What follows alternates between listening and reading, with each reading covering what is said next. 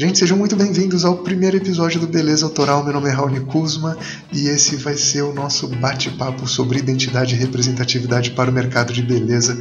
Nesse primeiro episódio, gente, eu queria muito, quero muito contar para vocês o que, que é o Beleza Autoral e o que vocês podem esperar também nos próximos episódios. O Beleza Autoral vai ser um bate-papo literalmente sem filtro, ácido muito provocativo, mas didático sobre o que é beleza para todos que não fazem parte do universo Leblon da novela das outras da Globo e principalmente para deixar claro aos tomadores de decisão que representatividade não é cota, representatividade não pode ser tratada como refúgio de P&D e principalmente, e muito menos, como massa de manobra de compliance. Aqui a gente lida com verdades, com almas e com espaços que precisam ser dignificados porque tem direito a isso. Então o nosso bate-papo vai ser muito orientado para dar espaço de fala real, com vivências reais, com pessoas que têm muito o que dizer, para de fato e de forma literal ensinar o mercado que nós somos os autores da nossa beleza e ele que lute para entender isso, porque produto por produto qualquer um faz, marca por marca qualquer um faz, e isso não é diferencial para nenhum tipo de negócio. Ou seja, ou vocês nos escutam ou nós iremos de forma literal comprar do seu concorrente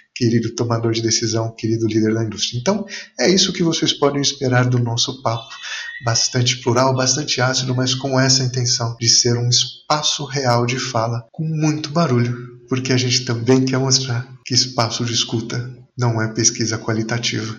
Espaço de escuta é quando a gente escuta vozes reais, convivências reais e principalmente dispostas a falar exatamente o que as coisas são, o como elas sentem com a interação com o mercado e como elas se construíram em todos esses desafios a partir de uma sociedade muitas vezes avesso à nossa identidade.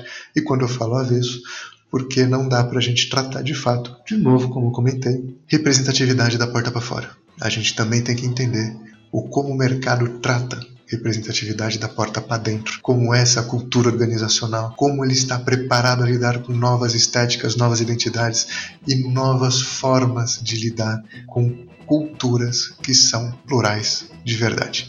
E é isso que vocês podem esperar do nosso bate-papo, gente. Então, eu realmente espero que vocês estejam aqui com a gente, acompanhando, discutindo, criticando, mostrando caminhos, porque tudo que a gente está falando aqui é real e é plural. Não temos medo de verdade, não temos medo de cara feia. Então, a gente convida todos a estarem com a gente nesse processo. Um beijo e até já!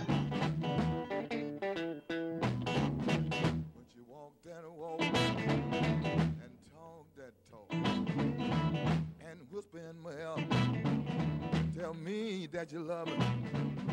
I love that talk, that baby talk. When you talk like that, it knocks me dead.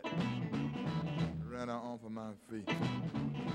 How, how, how, how.